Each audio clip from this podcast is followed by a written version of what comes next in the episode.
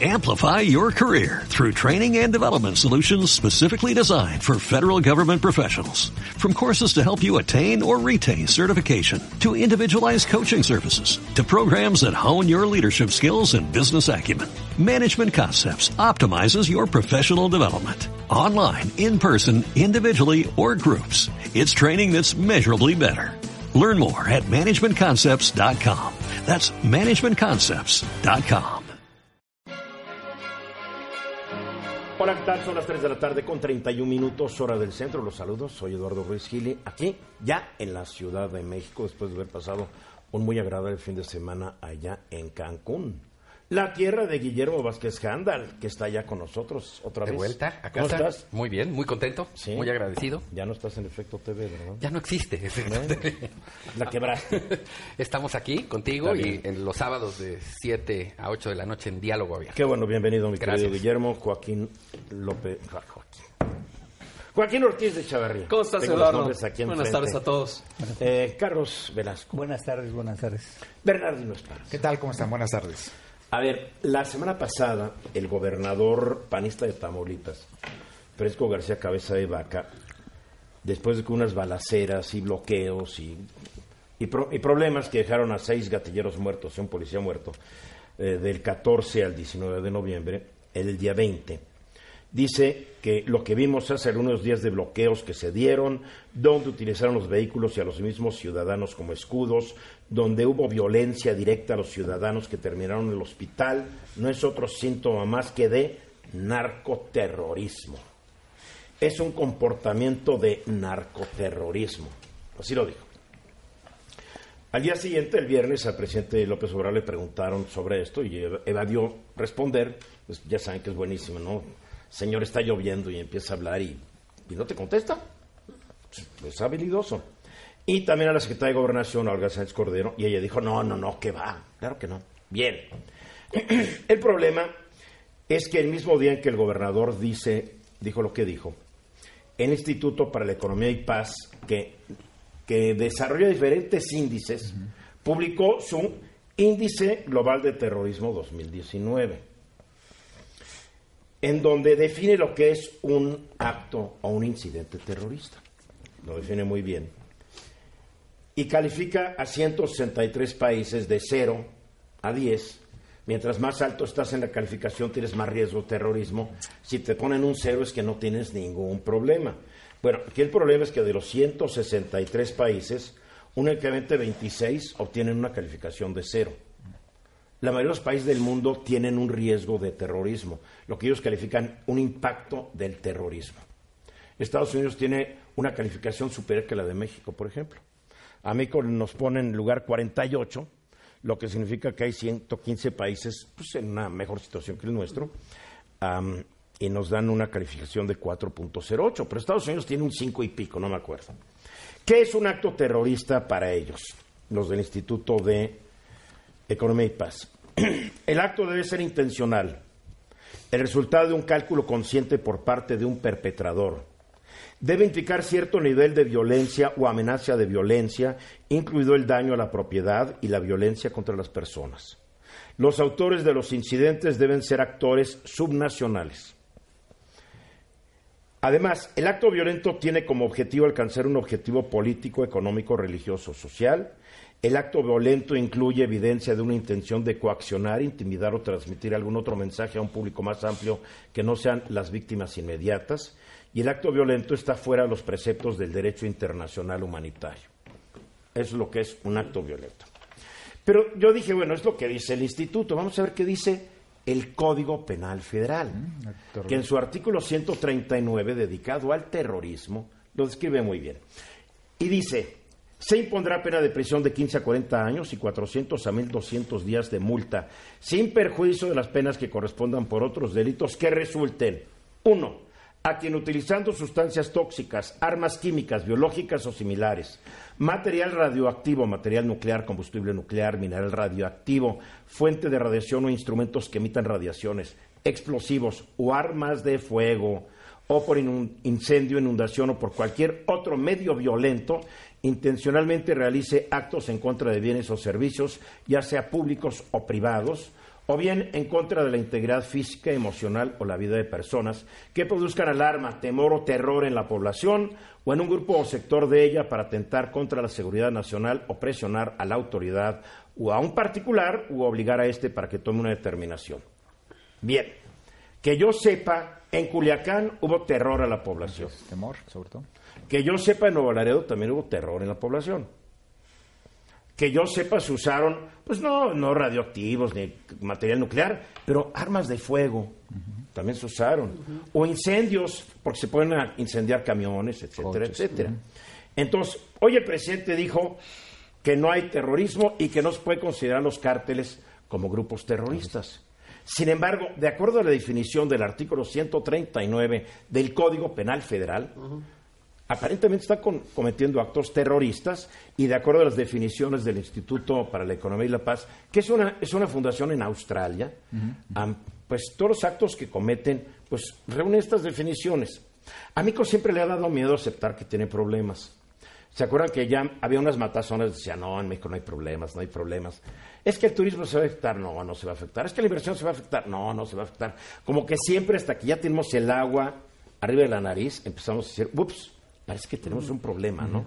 Entonces, entiendo que el presidente no quiera considerar a los cárteles como terroristas, porque él dice, no vamos a aceptar una imposición de los gringos ni nadie. Está bien, está bien, lo que tú quieras, porque la familia de Barón le pidió al, al gobierno del presidente Trump que considere a los cárteles como grupos terroristas. Yo sí creo que actúan de una manera como terroristas. O sea, si, si, tie- si tiene piquito de pato y patitas de pato y dice cuac, cuac, pues es un pato, ¿no? Sí.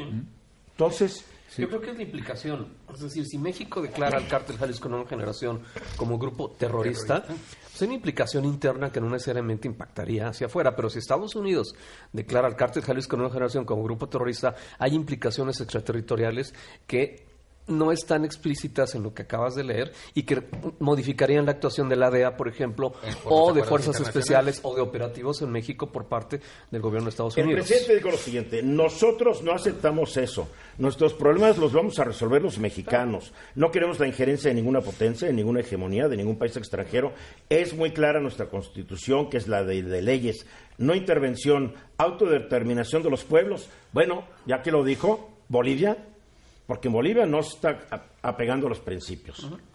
Ah, no somos vendepatrias, no vamos nosotros a permitir ninguna amenaza, ninguna intervención del extranjero.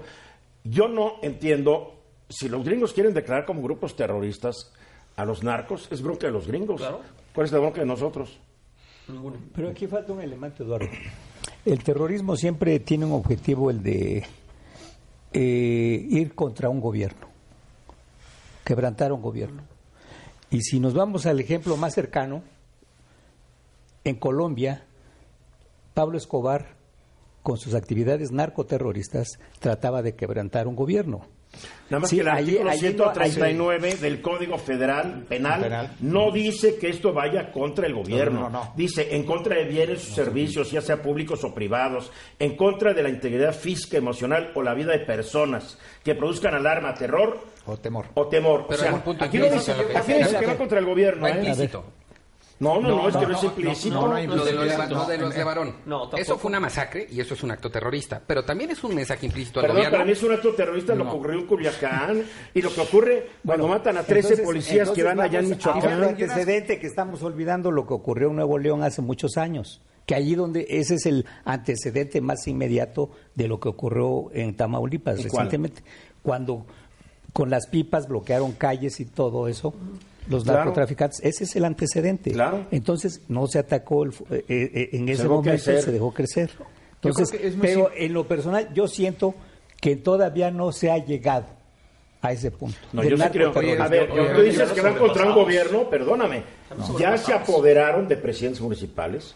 Ya se apoderaron de zonas del país donde el gobierno no puede entrar. Ya han asesinado a cientos de presidentes ya, municipales. Siguiendo tu definición, claro que le han declarado la guerra al gobierno mexicano.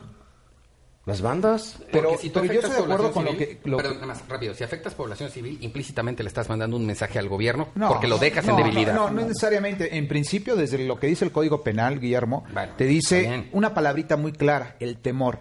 Yo nada más quiero verte a ti o a cualquiera de nosotros que estemos aquí involucrados en un cruce de fuego. No, no, no. Ese es el temor y eso es parte del terrorismo y se aplica el artículo 139 del Código Penal. no hay más que irnos más para allá. ¿eh? Yo entiendo lo que dice el presidente. O sea, los gringos pueden declarar que los, los narcos son los terroristas. Va a ser bronca de los narcos porque a cualquier bien que les encuentren en Estados Unidos, automáticamente se los van a decomisar. Y en México.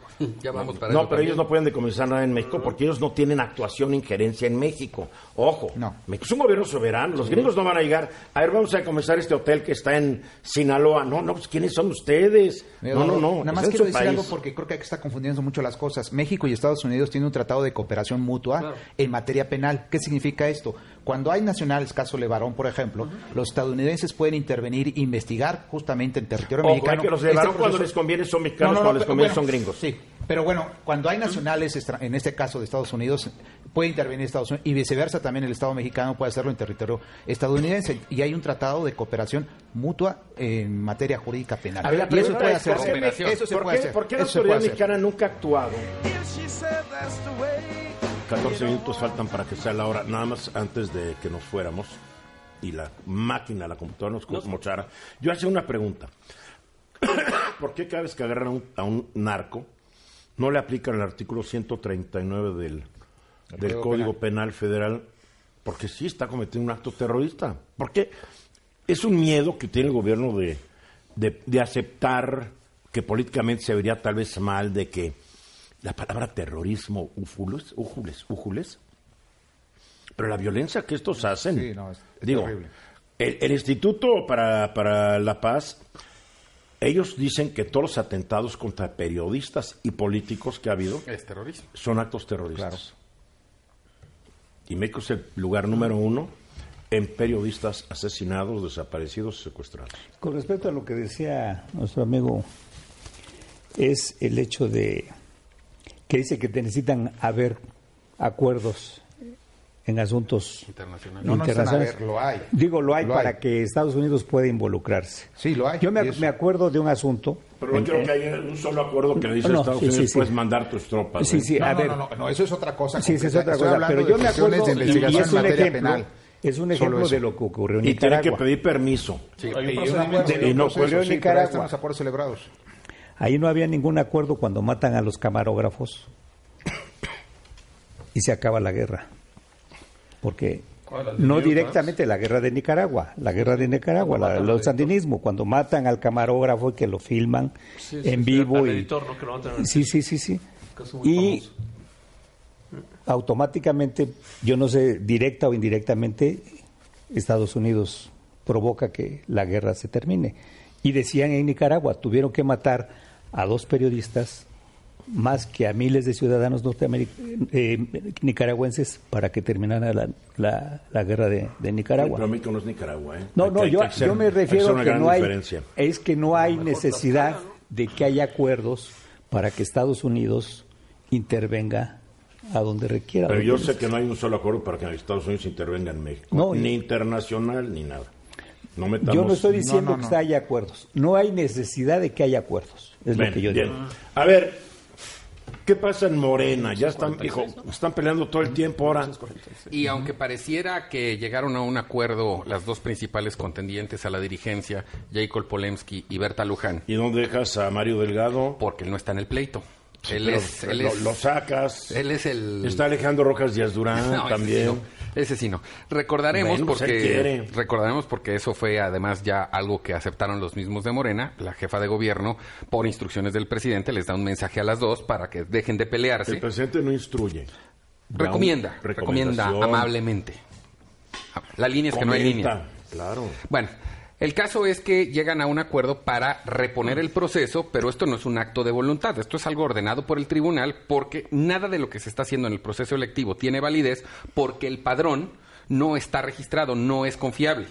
De tal suerte que lo no, que... no, no, no, les, no les obliga la ley a tener un padrón confiable. Sí, por supuesto. políticos. por supuesto, y les dan un plazo. Así Entonces, es. ¿por qué no lo tiene bien Pues Morena? no, no, no lo tienen. O sea, no cumplió la ley. No, no la cumplió. Pues Tienen un plazo que además ellos mismos han reconocido tener que no les, no, pero no les va a alcanzar el tiempo.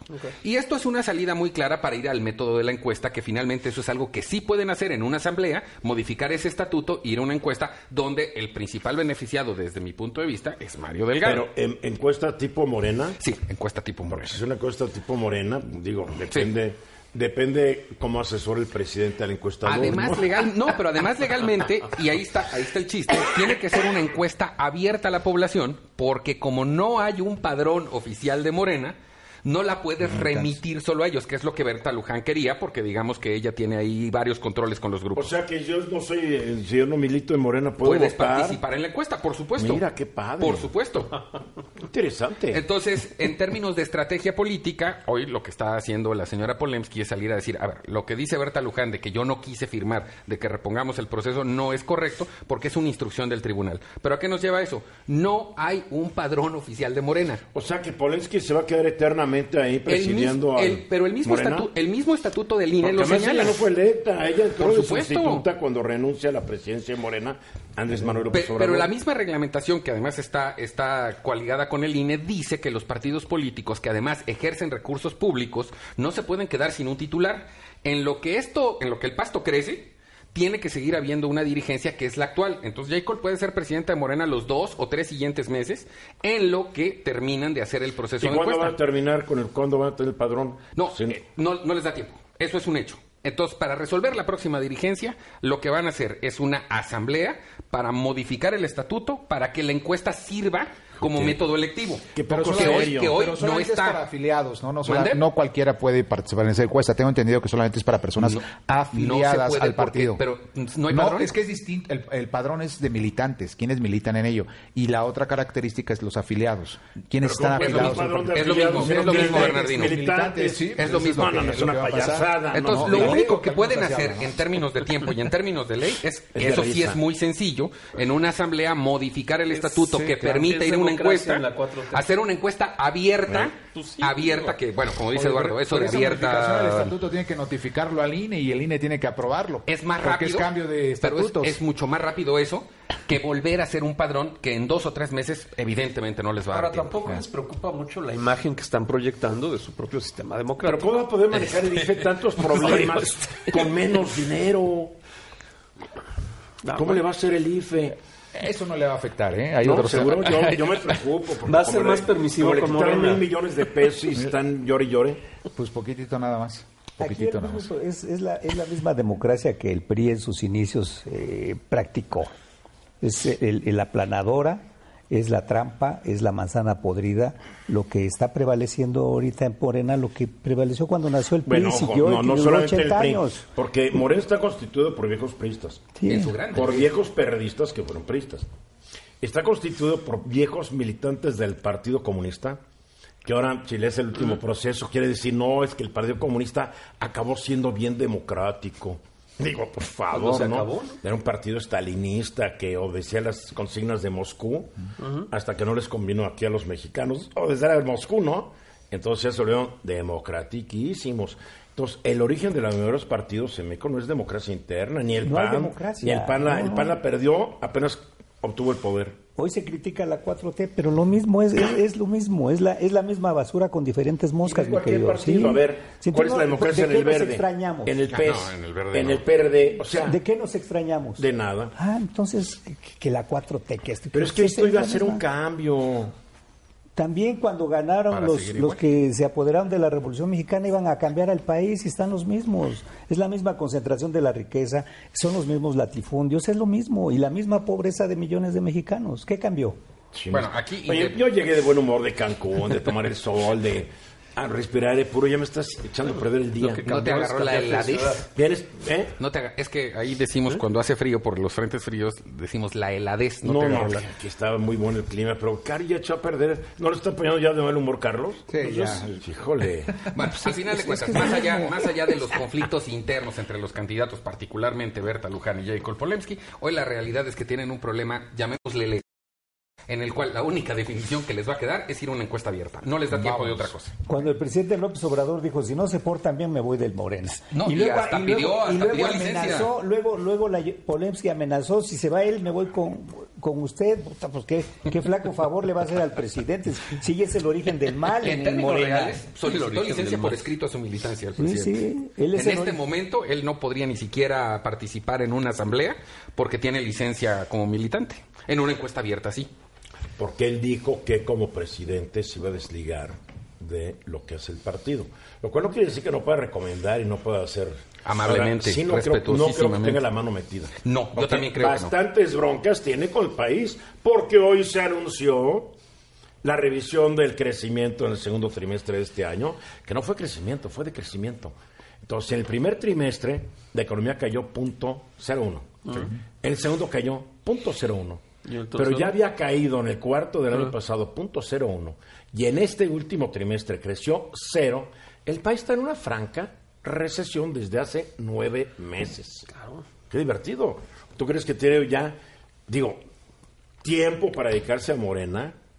No, además, como dices, está tan obvio que si se quisiera dedicar con una simple instrucción deberían de calmarse las cosas y no se ve que vaya por ahí. Este, este conflicto, sobre todo entre Berta y J. Cole, no va a parar.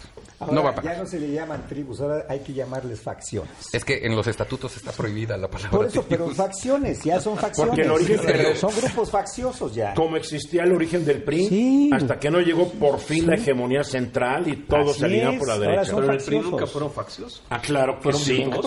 No, Virtuosos que de la política. ¿Ven No, cómo los- la heredaron hasta esta época? los primeros 10, 15 años del PRI, olvídate, así Santos. estaban. Y después ya era de patas debajo de la mesa, que ya no se veía.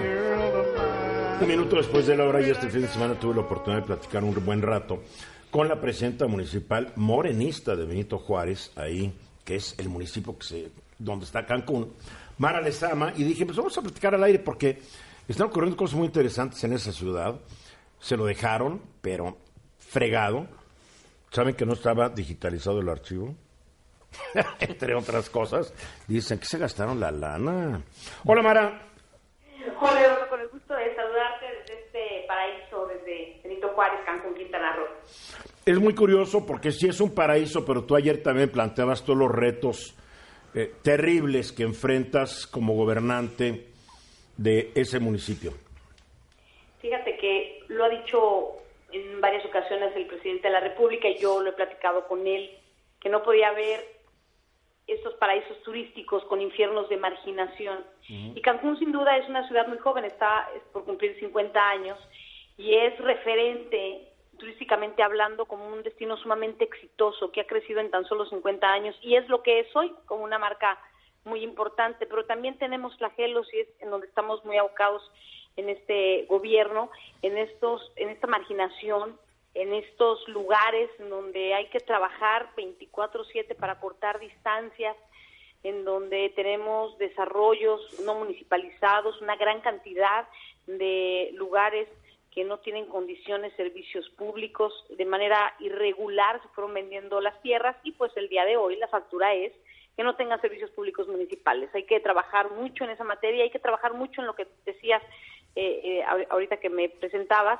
en la nueva era digital. Tenemos que migrar a la digitalización para quitar esta discrecionalidad y para que no exista el contacto de el servidor público con el ciudadano en donde se puedan hacer los cochupos, en donde se puedan eh, pues hacer todas estas tranzas y que no timbre el dinero en las arcas del erario y que se arregle en el oscurito y que al final es un quebranto justamente para el erario y no hay dinero para hacer lo que se tiene que hacer. Entonces, en eso estamos trabajando fuertemente. Habla- hablando de cochupos, tengo entendido que eh, dentro de algunos días te van a dar un premio a la mejor gestión integral municipal de Quintana Roo y que parte del premio se justifica o se explica por un plan municipal anticorrupción que has lanzado. ¿En qué consiste este plan, Mara? Sí, hemos trabajado fuertemente en el plan anticorrupción y es que se dice bien bonito, ¿no? Decir, voy a voy voy voy a trabajar contra la corrupción y voy a No, trabajar uno de una manera de unas transparente. tranzas que dices, qué creatividad Sí. tienen los corruptos de este país, qué bruto. Pero eh, hay que hay que sentar las bases, y hay que ordenarlo y hay que poner procedimientos y hay que poner reglamentos porque pues no se puede quedar en intenciones y eso es lo que estamos haciendo a través de una Contraloría Municipal extremadamente disciplinada y que pone en orden a todas las secretarías y a todos los directores, porque pues no toda la gente quiere jalar parejo y lo que tienes que hacer es jalar parejo, es de verdad eh, combatir esta corrupción y solo se puede hacer eso. Lo primero es eh, quitar la discrecionalidad, quitar esta posibilidad de que cualquier servidor pueda arreglarse con el ciudadano y pueda eh, pues hacer y deshacer en el municipio. Estamos en ese tenor y por eso nos dan este premio que recientemente nos acaban de informar que nos los hemos que nos los hemos ganado y hay unos ejemplos por ejemplo el, el tema de el, ahorro en el combustible que nos dieron un premio también por ese por esa práctica ¿por qué todo el mundo carga gasolina en los ayuntamientos? Cualquier día, en cualquier coche, hay que tener un orden y por este proyecto que se presentó, que nosotros ya lo estamos aplicando, también nos ganamos un reconocimiento, qué coches cargan gasolina, cuánto cargan, cuántos kilómetros eh, circulan, que también hay que tener cuidado que no te muevan este el odómetro para el tema del kilometraje, y vamos haciendo programas que tengan una eh, estrecha vinculación con la Contraloría, todas las dependencias, y tener un orden. El objetivo es que todo el mundo esté ordenado. ¿Quieren? No, pues muchos no. Pero hay que ponerles los, los, los, programas para que sí, sigan. Y si no se siguen, se tiene que medir y si no lo, lo hacen, pues evidentemente no llegarán a las metas y tendrá una consecuencia, ¿no? Que no se puede medir no sirve a fin de cuentas. A ver, algo importante que platicábamos, el problema de la tenencia de la tierra, no en el paraíso que uno conoce, que vas por la avenida Coculcán y ves todos los hoteles, edificios, todo muy bonito pero aparentemente hay un grave problema de tenencia de la tierra que viene de corrupción por un lado, por otro por el crecimiento impresionante, porque ¿cuánto crece la población de Cancún cada año, Mara?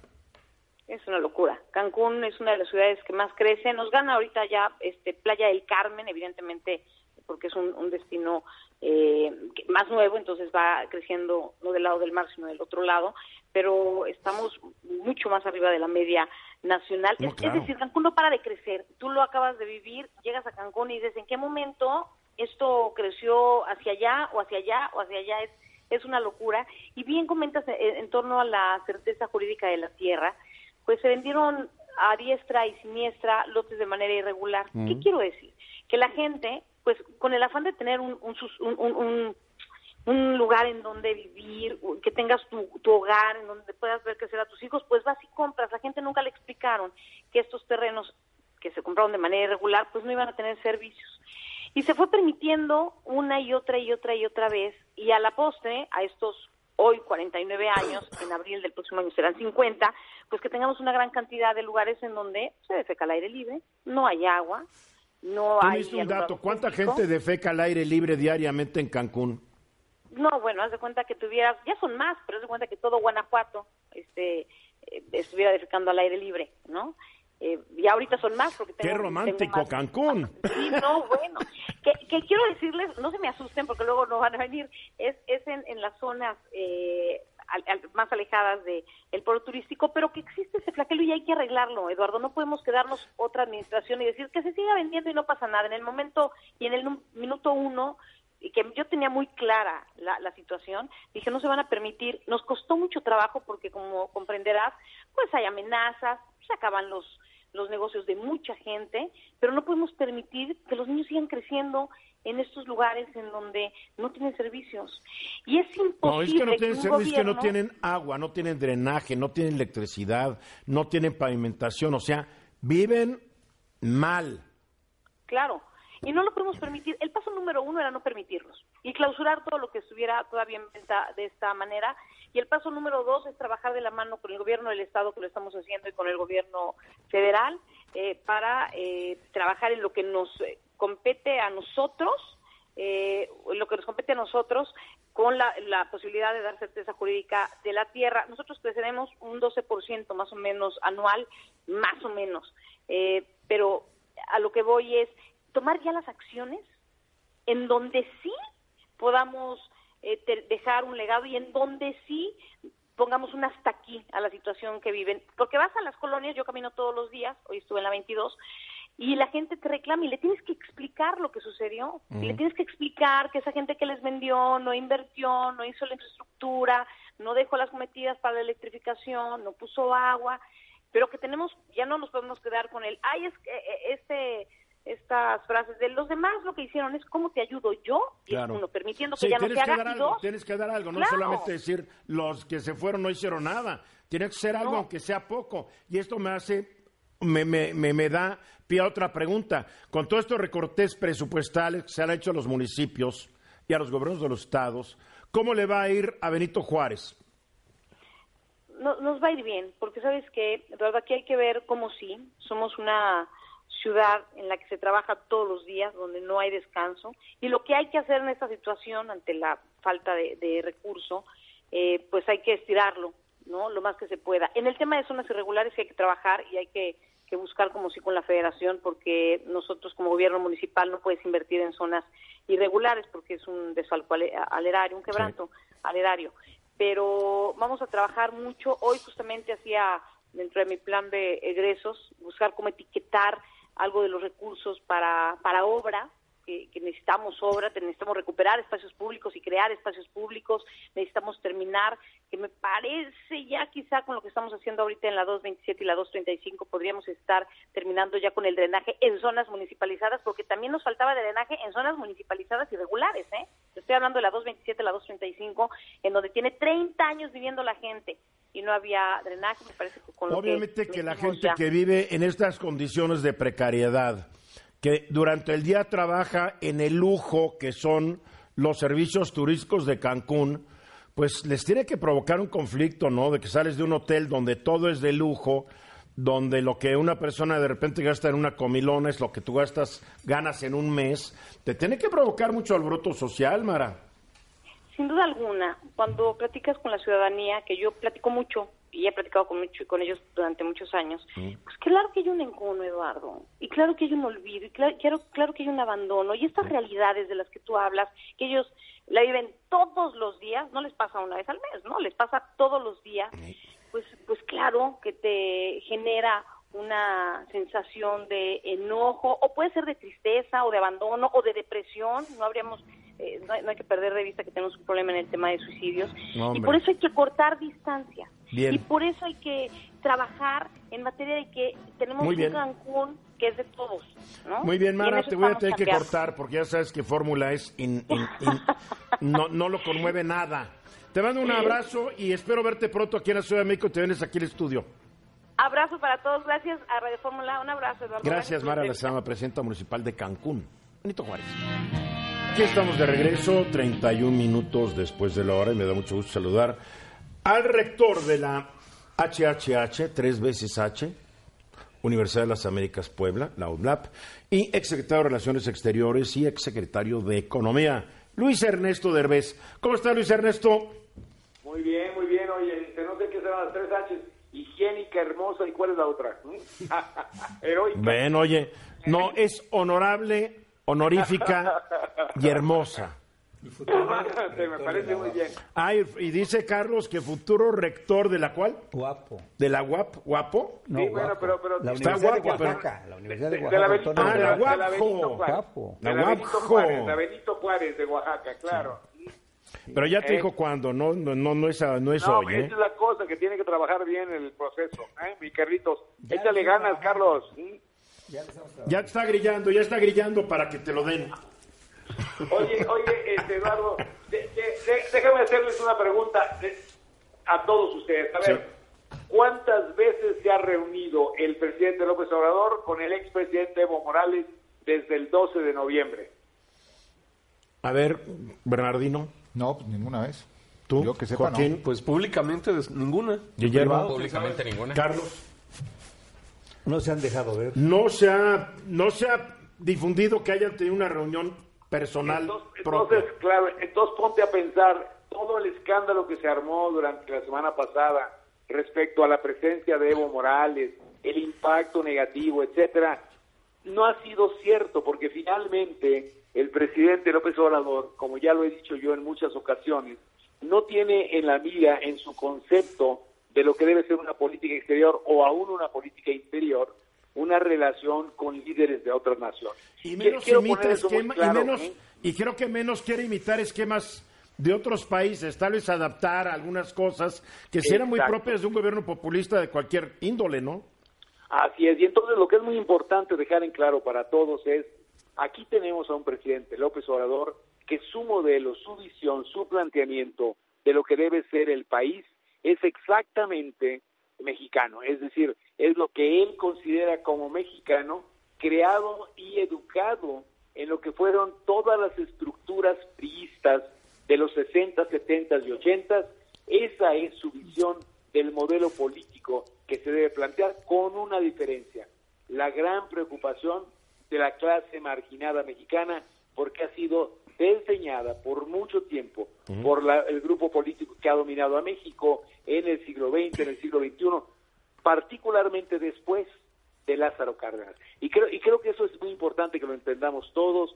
Lo que estamos viendo hoy es un presidente que tiene un modelo muy mexicano, muy de autoritario, muy en su concepción de apoyo, de transformación para integrar a la gente que había sido marginada por los gobiernos anteriores. Y en eso se basa gran parte de la aceptación que sigue disfrutando. Sin duda, y eso es lo que tenemos que entender todos. Ahora, déjame decirte algo más. Sin embargo, cuando uno analiza lo que hace Evo Morales en Bolivia, uno descubre que Evo Morales precisamente hace un planteamiento similar. Lo que él hace es, tenemos que incluir a los marginados durante todos estos años de gobiernos que han sido de otra naturaleza, gobiernos europeizantes, gobiernos de la clase privilegiada. Tenemos que transformar el país a un gobierno de inclusión social, tenemos que transformar a Bolivia en una nación que le dé oportunidades a la gente que no lo ha tenido a través del tiempo. Y tenemos que crear en Bolivia un movimiento, un gobierno, un proyecto político en el que sean estos grupos los que se incluyan en el proceso de definición de la transformación de la nación. Pero para poder financiar esto, Evo Morales también piensa algo que es correcto en el año en que él llega, 2006. Y lo que piensa es, vamos nacionalizando los hidrocarburos para que toda la riqueza de gas, particularmente gas y de hidrocarburos que pueda haber en el terreno boliviano, sea utilizado precisamente para financiar esta inclusión. Ahí además en esa época el gas, el precio del gas estaba muy arriba, como cuando Ah, llega. Hugo Chávez a Venezuela, el precio de petróleo también estaba muy arriba. Exacto. Pero fíjate, el punto que estoy haciendo es, esto no es Chávez, este país nuestro, Bolivia, no tiene ni por asomo interés en una eh, revolución tipo chavista. Lo que tiene es una revolución tipo inclusión social, utilización de la riqueza de hidrocarburos para poder hacer la distribución y el crecimiento y participación del sector privado. Eso es importante en el gobierno de Bolivia. Importante la participación del sector privado a través de un nacionalismo boliviano que le permite crecer a la nación a tasas del 5% promedio anual durante 10 años en la primera etapa de Evo Morales. Financiado todo a través de la riqueza de hidrocarburos y los precios internacionales de ese momento. Esto es algo que no está a favor del presidente de México. Así es, y ojalá el presidente de México hoy se dé cuenta, Eduardo, de que lo que no tiene sentido ya es continuar con la idea de que va a ser a través de la utilización de los hidrocarburos, a través de la utilización de Pemex, cómo podemos lograr ese, ese, ese crecimiento, pero sobre todo esa distribución de inclusión social que para él es fundamental en su proyecto de transformación. Bueno, además debe entenderlo porque ya viste que hoy se dieron los datos revi- revisados del crecimiento del PIB en el segundo trimestre y estamos en una recesión ya que empezó en el último trimestre del año pasado. Y, y eso, eso, eh, exactamente, Eduardo, es la diferencia. Lo que tiene que entender el presidente López Obrador es, no es posible distribuir si no tiene riqueza, no es posible generar ningún tipo de inclusión social si no tiene la capacidad económica para poder llevarlo a cabo. O sea, no El puedes generar desarrollo si no hay crecimiento. Así es, y él tiene que entender eso y su grupo se lo tiene que hacer entender y le tiene que decir que La única razón por la que funcionaron durante ciertos periodos estos movimientos en países como Bolivia, en países como el mismo Venezuela, es porque en ese momento se podía utilizar la riqueza derivada de los precios internacionales del petróleo, que hoy no se ve, ni la tenemos, ni se ve que vaya a ocurrir en el futuro. Joaquín. El presidente tiene que entender eso. Hoy una pregunta, Luis Ernesto. Entonces, ¿cuál es la herencia que nos va a dejar la administración del presidente López Obrador a la luz del análisis que has hecho? Mira, si el presidente López Obrador o el grupo que lo rodea no entiende que sin recursos no va a ser posible seguir con el proceso de distribución y de inclusión social, vamos a ver dentro de dos años, no dentro de un año, este año 2020 todavía tiene esa posibilidad, lo acaba de demostrar en el presupuesto. Cero crecimiento, pero redistribución del presupuesto. Todavía le puede quitar a grupos que antes gozaban de recursos para transferirlos a sus programas. Pero a partir del 2021 se le acaba la cuerda a ese modelo. O crece el país o no tiene capacidad financiera. Es más, si el año que entra, como todos los demás preveemos, no crece el 2% y crece únicamente el 1% el país, esa diferencia de un punto porcentual que vale 230 mil millones de pesos el día de hoy, si lo multiplicas por una tasa, vamos a suponer, del 20% de recursos de impuestos que cobra, vas a tener un gobierno que se encuentra con 50 mil millones de pesos de déficit y por lo tanto el presidente va a tener que decidir más recortes por 50 mil millones de pesos. No tiene la capacidad ya para hacerlo, por lo tanto va a empezar a decir, vamos al diablo con eso, empiezo a gastar porque viene 2021 que es un año crucial desde el punto de vista electoral. Yo creo que es bien importante fijarse mañana porque obviamente le van a preguntar sobre la recesión que él ha negado porque todavía se salvó porque la cifra preliminar decía que en el segundo trimestre la economía ha crecido 0.02%. Entonces, no estábamos técnicamente. Creo que lo que él conteste mañana y explique va a ser muy importante si está aceptando o no la realidad, ¿eh?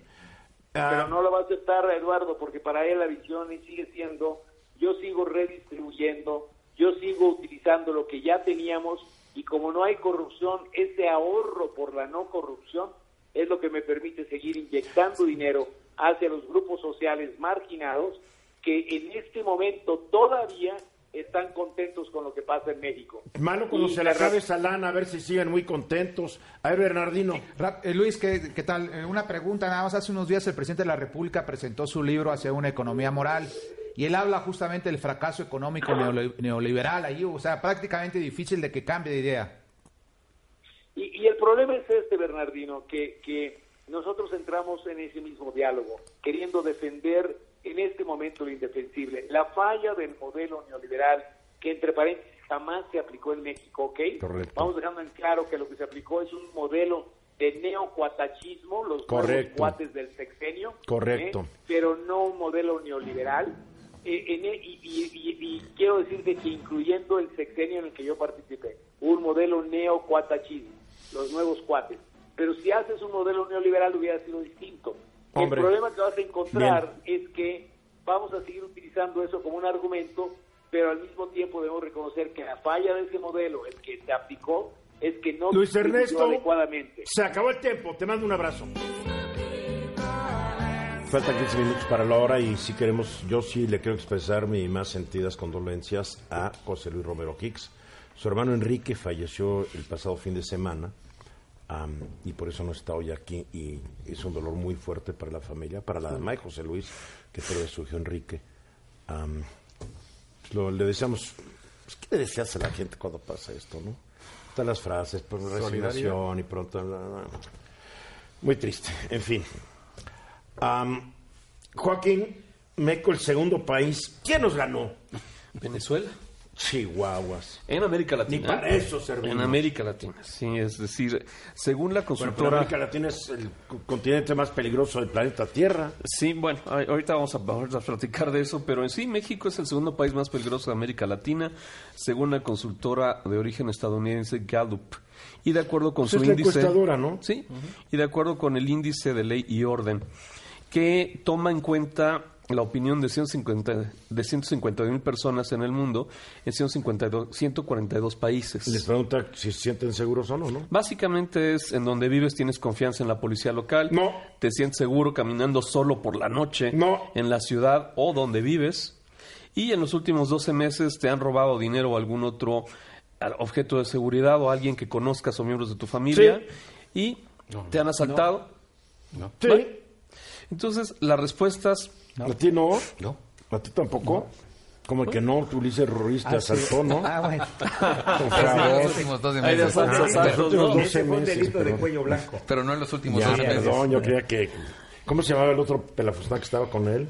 ¿Cuál de El que después manejaba Diconsa. este Héctor Pablo Ramírez? Ese también es como que te agredió una vez, ¿no? No, no, no, ese sí. Y fíjate, No, no, no. Pero hay que reconocerle una cosa a Ulises. Él dice que es incalumniable, porque todo lo que se dice de él es verdad. Sí, caray. bueno, Qué es pura descripción. El hombre que perdió Quintana Roo ¿Sí? Sí, sí, sí. y Oaxaca. O sea, Pero ganó millones de pesos de ah, las no, campañas. él no perdió ¿pero nada. qué le importaba? Él no, No perdió nada. la campaña. Otro tipo de robo, ¿no? A ver, El entonces... país que lidera el ranking es Singapur, de 97 puntos sobre 100.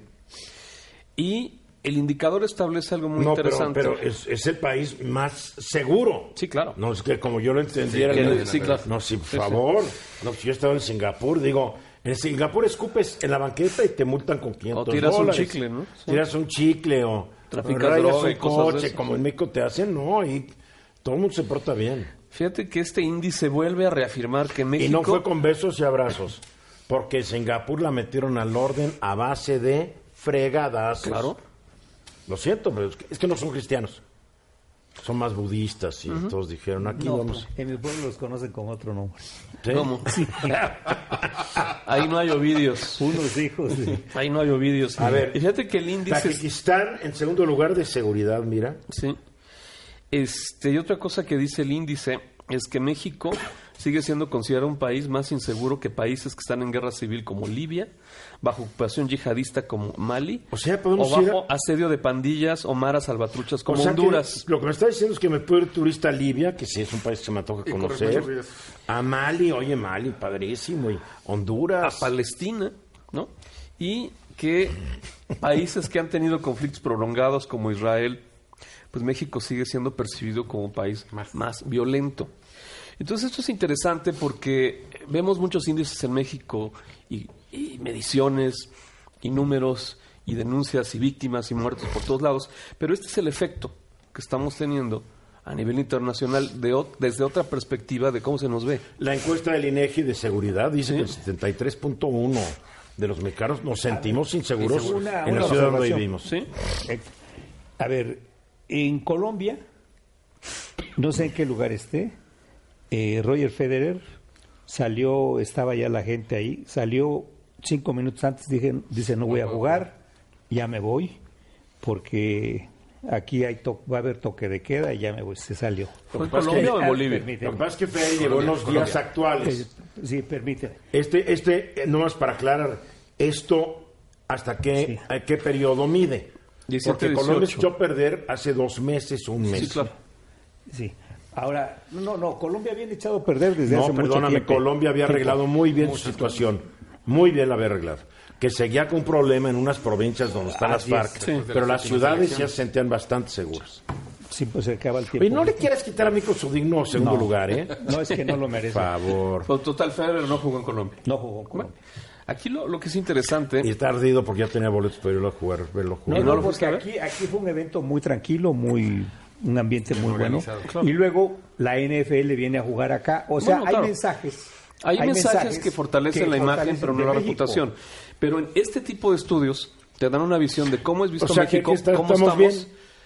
Estamos muy mal. No, es que deja tu camioneta bien. con el vidrio abajo No y estoy- me controlados. platicas No después qué no es que pasa. estemos bien, Sí, pero no estamos finalmente llegó Federer, jugó, jugó muy bien y se fue. Aquí lo importante es qué efecto tiene esto en inversión internacional, qué Pues efecto tiene esto en los bancos, en las empresas. Cuando ven un índice de una empresa, una consultora, sería como Gallup, y no son los datos que hay en México, son otros datos fuera de México. Pero en México sí lo sabe también, Claro. el del INEGI.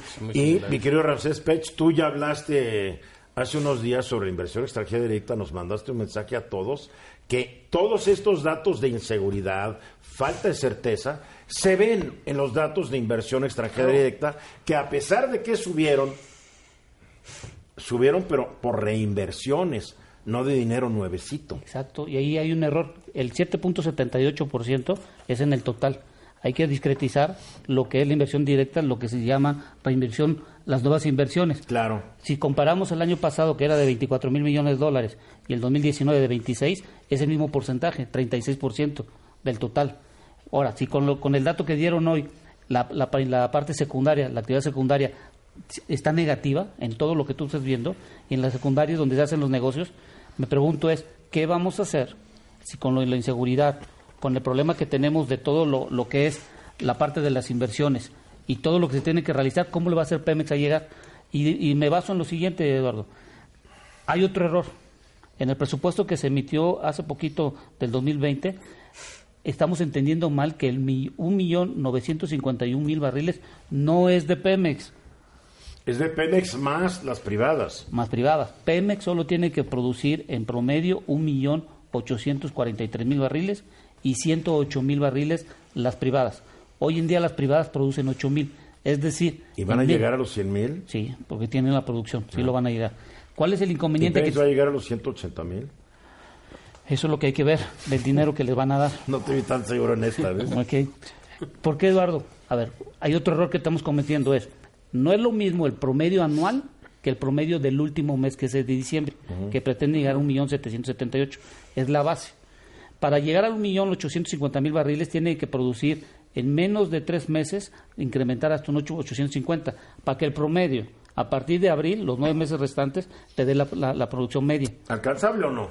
Sí, pero no es la necesaria para poder llegar a los 2.450.000. ¿Le van a meter el dinero suficiente para No, lograrlo? le falta. Porque todos están presumiendo que le están dando mucho más dinero este, el año que entra que este año. No, porque le va a faltar, por ejemplo, en diciembre del 2020 debe llegar la producción a 1.970.000. En el 21, 2.090.000 barriles. Y así sucesivamente, más Pero o menos. para eso se necesita meter tanto dinero. Por 150.000 necesitas meterle 2.000 millones de dólares adicionales a Por Pemex. cada 150 mil barriles, Sí. pues Sí. ni a chochazos. Entonces, la pregunta es, ¿cómo le vas a hacer con los presupuestos que estamos teniendo hoy en día?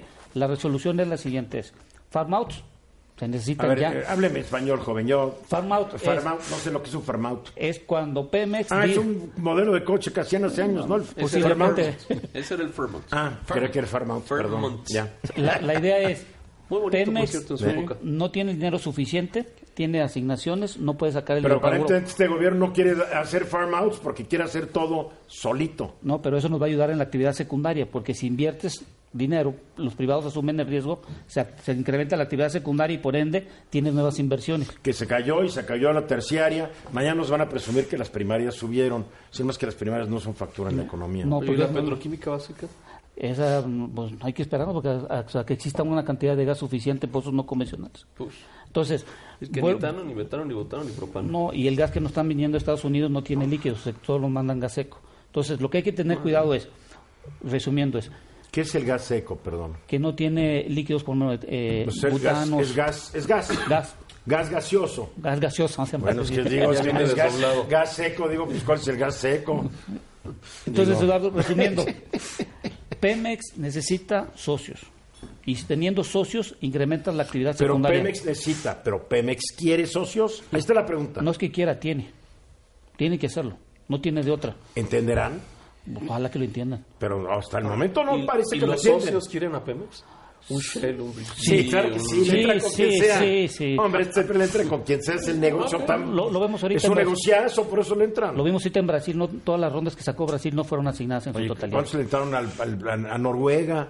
Y se quedan con el 15% y es negociazo, Es por negocio. favor. Y ahorita- Pagan 85% de Y ahorita hay que impuestos. entender esto, si no se reactiva la actividad secundaria por medio de inversión nueva, directa, extranjera, no vamos a tener de dónde. Por lo que está sucediendo, la economía está estancada. Y el presupuesto lo que uno que hace es tener una misma cantidad de dinero en el mercado. Pero ¿tendrá la interés este gobierno de aceptar después de que le ha echado todas las cacayatas a la inversión extranjera? Pues bueno, hoy lo, lo del TEMEC, hoy que están diciendo que no, posiblemente no se vaya a firmar. No, no se va a firmar. Entonces es otro problema Pero hay también. NAFTA, ¿no? Pero no y, es lo y mismo. entonces Petro va a estar esperando que se apruebe el TEMEC, Claro, porque pasa por lo que tú haces, que nuevas inversiones. jurídica. Claro, falta. En fin, Ramsés Pech, ya ven más seguido, cara, y te lo llevas en el viaje, ya nos vamos.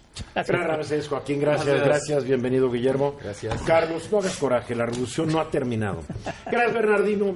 Soy Eduardo Ruiz Gil y mañana a 3.30 de la tarde estamos aquí de regreso. Amplify your career through training and development solutions specifically designed for federal government professionals. From courses to help you attain or retain certification, to individualized coaching services, to programs that hone your leadership skills and business acumen, Management Concepts optimizes your professional development. Online, in person, individually, or groups, it's training that's measurably better. Learn more at managementconcepts.com. That's managementconcepts.com.